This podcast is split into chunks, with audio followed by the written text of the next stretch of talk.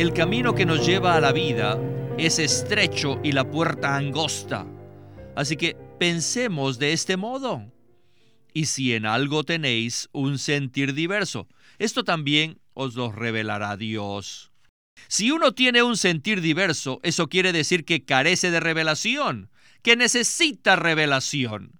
Aquí no dice que Dios le enseñará, sino que dice, esto también os lo revelará Dios para que tenga este sentir, el único sentir, el mismo sentir que tenía Pablo y muchos de los que buscan y aman al Señor. Bienvenidos al estudio Vida de la Biblia, un programa radial compuesto de segmentos del ministerio hablado de Witness Lee, que se centra en el disfrute de la vida divina conforme a lo revelado en las Santas Escrituras. Los invitamos a que visiten nuestra página de internet radiolsm.com y allí podrán escuchar gratuitamente todos los programas radiales del Estudio Vida. radiolsm.com Filipenses 3:15 dice, Así que todos los que hemos alcanzado madurez, pensemos de este modo. Sin embargo, ¿Qué quiere decir esta frase, pensemos de este modo? Cuando entendamos qué es este pensar, nuestro andar diario cambiará. En este programa veremos que los cristianos debemos tener interiormente un mismo pensamiento y exteriormente un mismo andar. El estudio vida de esta ocasión se titula Tener un mismo sentir y un mismo andar. Y con nosotros está Eric Romero, el cual nos dará sus comentarios. Bienvenido, Eric. Es un gozo estar aquí. En verdad me gusta mucho el libro de Filipenses, pues nos ayuda a que experimentemos a Cristo. Eric, en Filipenses 3:15, el apóstol Pablo presenta la conclusión de los 14 versículos anteriores y dice, Así que todos los que hemos alcanzado madurez, pensemos de este modo, y si en algo tenéis un sentir diverso, esto también os los revelará Dios. Quisiera entonces decir con respecto a estos versículos que no debemos dar por sentado o tomar a la ligera las palabras del apóstol, sino que debemos buscar al Señor para averiguar qué es esta mente y qué es esto de un mismo pensar en los versículos del 13 al 14, Pablo dice, Hermanos, yo mismo no considero haberlo ya sido, pero una cosa hago, olvidando lo que queda atrás y extendiéndome a lo que está delante, prosigo a la meta para alcanzar el premio del llamamiento a lo alto que Dios hace en Cristo Jesús. Y finalmente, como conclusión, Pablo dice, Así que pensemos de este modo. Eric, ¿pudiera entonces usted dar algunos comentarios acerca de este pasaje antes de comenzar el estudio vida de hoy? Al leer estos versículos de Filipenses 3, recibimos una impresión fuerte de que Pablo tenía una meta definida en su vida cristiana. Él era como un atleta olímpico. Sabemos lo enfocado y resuelto que es un atleta olímpico y especialmente si procura obtener una medalla de oro en las Olimpiadas. El atleta centra todo su ser y ordena todo su tiempo a fin de entrenar y estar preparado para la carrera. Y una vez que está en la carrera, no se preocupa ni está consciente de nada más, sino acabar la carrera, llegar a la meta y ganar el premio. Y este es el pensar y el sentir que vemos en el apóstol Pablo. Él era como un atleta que corría la carrera y no veía lo que estaba atrás, ni lo que estaba a diestra y a siniestra. Sus ojos estaban completamente enfocados hacia el frente, de manera que corriera la carrera y acabara su curso, a fin de ganar el premio. Gracias, Eric.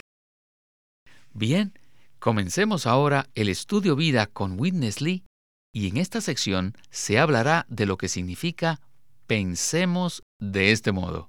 Adelante. In Philippians 3, En Filipenses capítulo 3 you may see what a unique person podemos ver una persona maravillosa is revealed in this portion of the word. que nos es revelada en esta sección de la palabra, y es el Cristo todo inclusivo y excelente. Después de los primeros 14 versículos, Pablo continúa, así que, lo cual indica que esta es la conclusión de los 14 versículos anteriores. Así que, todos los que hemos alcanzado madurez, pensemos de este modo. Ahora, ¿qué es esto? ¿Qué es esto que debemos pensar? Pensemos en lo que Pablo acababa de mencionar, esto es, proseguir a la meta, vivir, andar y existir absolutamente en Dios, fuera de la esfera de la vieja creación. Y esta es la meta de la superresurrección. Y esta superresurrección es un cuadro del Cristo resucitado, Cristo mismo en resurrección. Qué maravilloso es esto, ¿verdad? Aleluya. Hoy, en este universo, existe un cuadro de tal persona que está retratada en esta superresurrección. Así que todos los que hemos alcanzado madurez, pensemos de este modo. Eric, entonces pensar de este modo equivale a ir en pos de Cristo, lo cual se centra en que todos los aspectos de nuestra vida estén completamente fuera de la vieja creación y se encuentren plenamente en Dios. Vemos un cuadro de esto en Cristo mismo. Cristo manifestó en su vivir la realidad de la superresurrección. Ahora, Eric, ¿cómo es que nosotros podemos aplicar la superresurrección a nuestra vida diaria? Creo que nos ayudará a ver primero el ejemplo de Cristo, pues Él llevó una vida absolutamente fuera de la vieja creación y plenamente en Dios. Aún antes de ser crucificado y de resucitar de entre los muertos, Él vivió en resurrección. Veamos cómo vivió Cristo. En Juan 5:30 el Señor Jesús dijo, No puedo yo hacer nada por mí mismo. Y además dijo, No busco mi propia voluntad, sino la voluntad del que me envió. En Juan 7:16 dijo, Mi enseñanza no es mía, sino de aquel que me envió. Y en Juan 8:28 Jesús dijo, Nada hago por mí mismo, sino estas cosas hablo, según me enseñó mi Padre. Como dicen estos versículos, Jesús, como hombre, nunca habló una palabra de sí mismo, ni dio su propia enseñanza, ni buscó su propia voluntad, lo cual indica que él no vivió, ni actuó, ni obró en la vieja creación. El Hijo habló las palabras del Padre, y no hizo su propia obra, sino que hizo la voluntad del Padre. En esto podemos ver que el Señor vivía todo el tiempo despojándose de sí mismo, poniendo a un lado la vieja creación. Aunque el Señor Jesús tenía un cuerpo de carne y sangre que pertenecía a la vieja creación, la vida que él vivió pertenecía absolutamente a la nueva creación, pues vivía por el Padre. Él moría continuamente a su cuerpo y a su entorno, los cuales pertenecían a la vieja creación, y continuamente vivía, hablaba y obraba por la vida del Padre. Por eso Jesús vivía en la realidad de la superresurrección. Bueno, Eric, esto me lleva entonces a otra pregunta. ¿Cómo podemos tomar a Cristo, el modelo, y experimentar esto?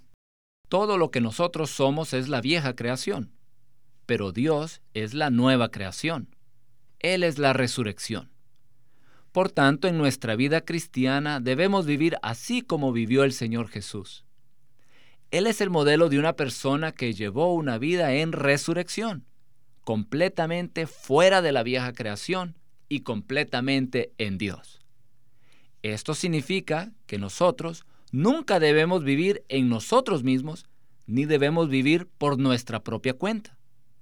Ya sea que hagamos el bien o el mal, con tal que provenga de nuestro yo, ese vivir es parte de la vieja creación y no está ni en resurrección ni en Dios. Pero la vida que Cristo llevó, quien es nuestro modelo, era completamente diferente. Por ejemplo, podemos ver en Jesús que Él mismo no era la fuente de lo que vivió en su vida humana, sino que Dios mismo, el Padre que moraba en Él, era la fuente de todo su vivir humano. Así que el vivir humano de Jesús era la expresión del Padre que moraba en Él. Cuando Jesús hablaba, su hablar era la expresión de lo que el Padre hablaba en Él. Cuando Jesús hacía algo, era el resultado de lo que el Padre obraba en Él. Por tanto, vemos que los dos llevaban una vida. El Hijo, como hombre, llevaba una vida mezclada con el Padre. Ambos vivían como una entidad. Esta es una vida en resurrección, una vida que trasciende la moralidad, la ética y todo lo que es meramente humano. La vida de Jesús era una vida divinamente humana. En otras palabras, este es el contexto en el cual podemos decir que la vida de Jesús es un modelo para nosotros, pero no para que lo imitemos, sino para que dos personas vivan como una sola entidad. ¿Correcto? Así es. Mientras Cristo estaba en la tierra, vivió al Padre. Y después, Pablo vivió a Cristo. Y la meta de Pablo era llevar una vida que expresara plenamente el vivir de Cristo, a fin de que todo el ser de Pablo, espíritu, alma y cuerpo, estuviera en resurrección, fuera de la vieja creación y plenamente en Dios. De igual manera, nosotros también podemos vivir a Cristo. Con razón Pablo dijo, para mí el vivir es Cristo. Bueno, Ahora escucharemos una palabra más específica en cuanto a pensar de este modo, centrados en ir en pos de Cristo, quien es la super resurrección. Continuemos con Witness Lee. ¿Qué es este pensar único? Es la comprensión y entendimiento cabal del único hecho. Y es que nosotros, los redimidos de Dios, los escogidos de Dios, los hijos regenerados de Dios, tenemos que ir en pos de una cosa, y esta es que todo nuestro vivir esté absolutamente fuera de la vieja creación y totalmente en Dios. En otras palabras, que toda nuestra vida sea solo en la superresurrección. Y esta superresurrección es solamente una persona que es tan amada, preciosa y excelente, y es una persona que salió de la vieja creación y que está en Dios mismo. Aleluya. Les digo, este es nuestro Salvador. ¿Han ustedes escuchado esto alguna vez? ¿Han oído que esta es una descripción del Señor Jesús? necesitamos ir en pos de Él para tener un vivir que sea simplemente esta persona misma, esta persona maravillosa. Pablo dijo, porque para mí el vivir es Cristo. Él es la superresurrección. Oh, para mí el vivir es Cristo. Ya no soy yo el que vive, mas Cristo vive en mí. Ahora sabemos quién es este Cristo este tesoro, esta persona tan excelente. Él vive en nosotros y nosotros lo vivimos a Él. Mientras que permanezcamos en la vieja creación, sin importar lo bueno o lo malo que hagamos, no lo viviremos, aun aunque tengamos un vivir mejor que Confucio, con su ética más elevada. No viviríamos a Cristo, solo viviríamos según la ética en la vieja creación necesitamos proseguir y vencer todo lo de la vieja creación, incluso la ética.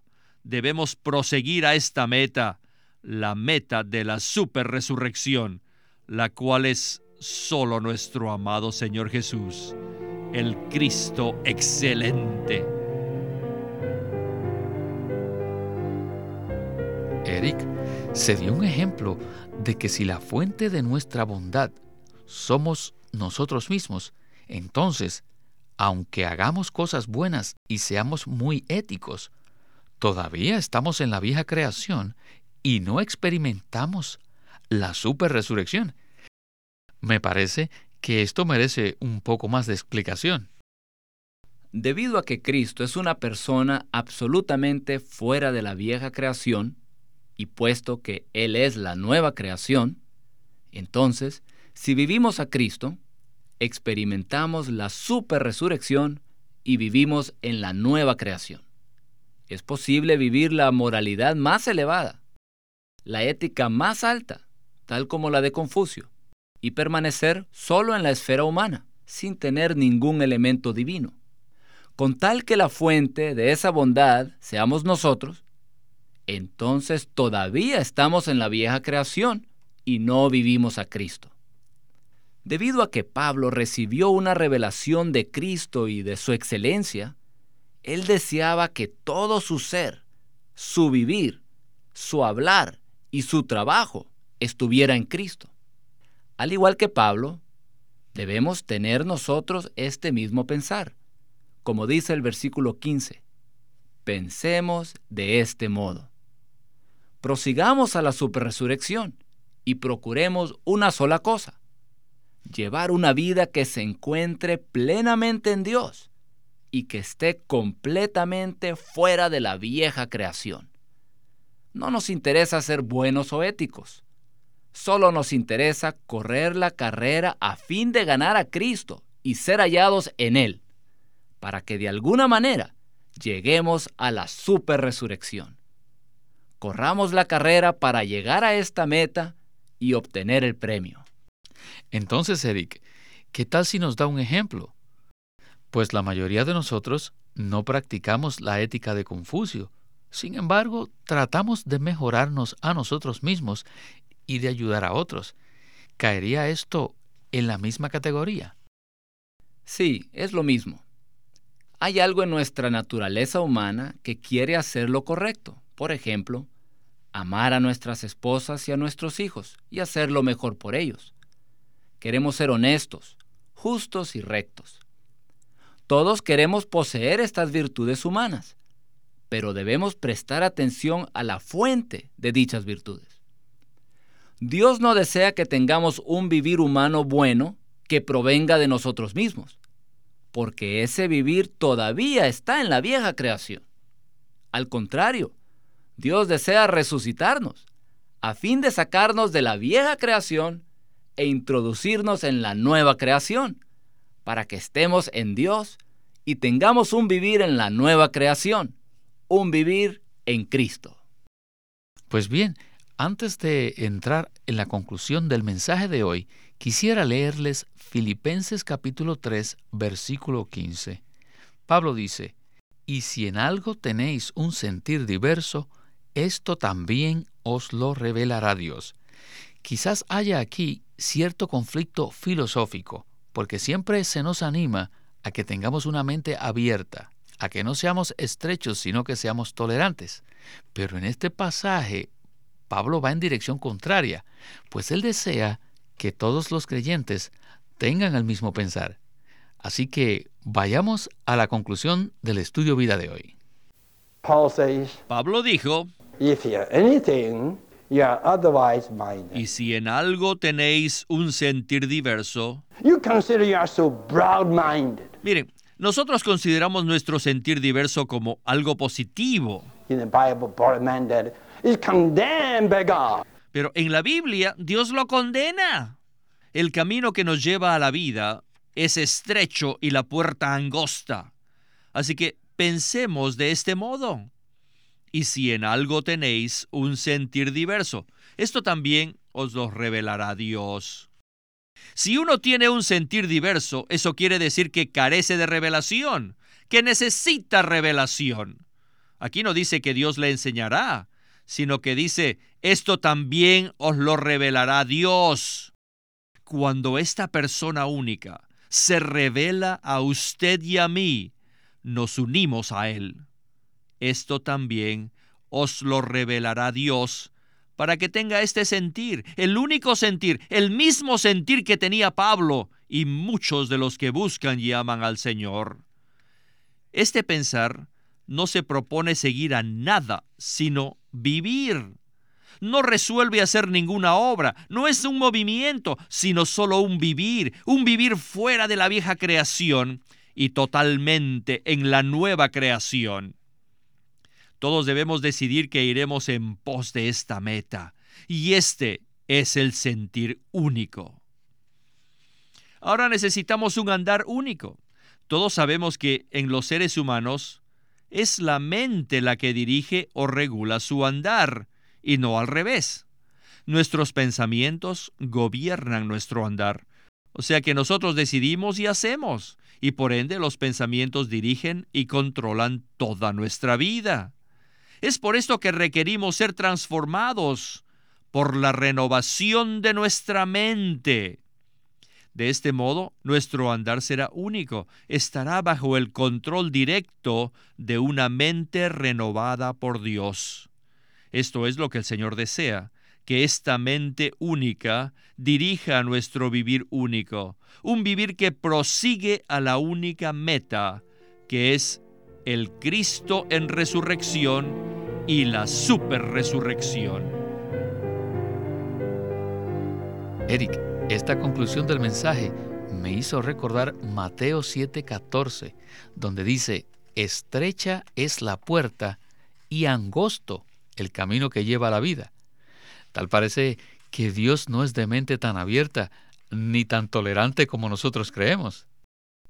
En Cristo, la puerta es estrecha y el camino es angosto. En cuanto a su propósito, Dios ya decidió lo que quiere.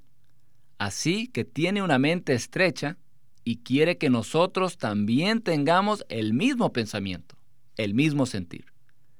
Así como vimos anteriormente, el atleta es una persona que ciertamente tiene una mente estrecha, pues está completamente enfocado en la meta para ganar el premio. El atleta olímpico entrena arduamente y no malgasta el tiempo, sino que centra todo su ser en la meta. Bueno, asimismo, Dios quiere que centremos todo nuestro ser en la meta de Dios, no en la meta que nosotros escojamos. Por tanto, debemos hacer la resolución de ir en pos de Cristo, a fin de tener un vivir completamente fuera de la vieja creación y completamente en Cristo en resurrección. Esta es la mente de Dios. Y conforme al versículo 15, si no tenemos este sentir, Dios nos lo revelará. Necesitamos que Dios nos revele si nuestra mente está centrada en algo que no sea la meta de Dios. La meta de Dios es que ganemos a Cristo, que vivamos a Cristo y no a nosotros mismos, y que en este proceso de vivir a Cristo gradualmente seamos resucitados fuera de la vieja creación hasta que seamos introducidos plenamente en la nueva creación y así participemos en la super resurrección. Eric, creo que aún aquí podríamos orar. Señor Jesús, revélame este modo de pensar. Señor, muéstrame si mi mente está centrada en algo que no sea tu meta Señor Jesús, estamos en tu presencia. En este momento tomamos la resolución de seguir en pos de ti como la super resurrección. Aún más, Señor, deseamos que todo lo relacionado con nuestra vida esté fuera de la vieja creación y que se encuentre plenamente en Dios. Amén. Toda revelación renueva nuestra mente lo cual ciertamente dirige nuestro andar. Sí, Eric, si obtenemos tal revelación y tomamos tal resolución, tendremos un mismo andar que estará gobernado y dirigido por el mismo pensamiento. Así, estaremos centrados absolutamente en la meta de Dios, que no es otra que la super resurrección. Muchísimas gracias, Eric por sus comentarios, pues como siempre han sido muy acertados. Que todo nuestro ser esté centrado en la meta de Dios, la super resurrección.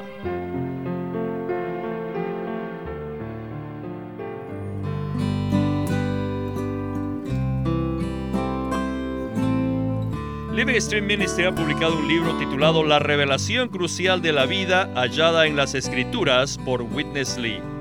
Un libro extraordinario. Hermano Eric, ¿qué nos puede decir de este libro? Pues este libro es muy especial porque nos traza la revelación de la vida a lo largo de todas las escrituras y nos muestra cómo podemos comer y beber a Dios. Dios es un Dios a quien podemos ingerir. Primero que todo, Él es el Cordero, ¿verdad? Que el pueblo de Israel comió para salir de Egipto. También es el maná que Israel disfrutó en el desierto. Él es el agua que salió de la roca hendida para satisfacer la sed de su pueblo.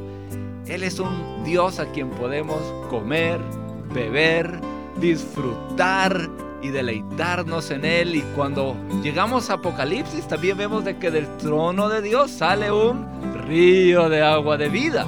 Y en medio del río está el árbol de la vida. Así que aún por la eternidad, seguiremos comiendo y bebiendo a Dios. Así que, ¿por qué no comenzar ahora comiendo y bebiendo a este rico Dios? Excelente introducción, hermano. Y creo que para todos nuestros radioyentes que quieran conseguir este libro titulado La revelación crucial de la vida hallada en las Escrituras y cómo poder fluir, poder tener a Dios que fluya en nosotros como ríos de agua viva, cómo podemos deleitarnos en la riqueza de su grosura. En esto, hermanos, les recomendamos el libro La revelación crucial de la vida hallada en las Escrituras, escrito por Witness Lee. Queremos animarlos a que visiten nuestra página de internet libroslsm.com. Allí encontrarán los libros impresos del Ministerio de Watchman Nee y Witness Lee, la Santa Biblia versión recobro con sus notas explicativas y también encontrarán folletos, himnos, varias publicaciones periódicas y libros en formato electrónico. Por favor, visite nuestra página de internet libroslsm.com. Una vez más, libroslsm.com. O llámenos a nuestro teléfono gratuito 1-800-810-1149. 1-800-810-1149. Además, si desean, pueden comunicarse con nosotros enviándonos un correo electrónico a estudiovida.lsm.org. Una vez más, estudiovida.lsm.org.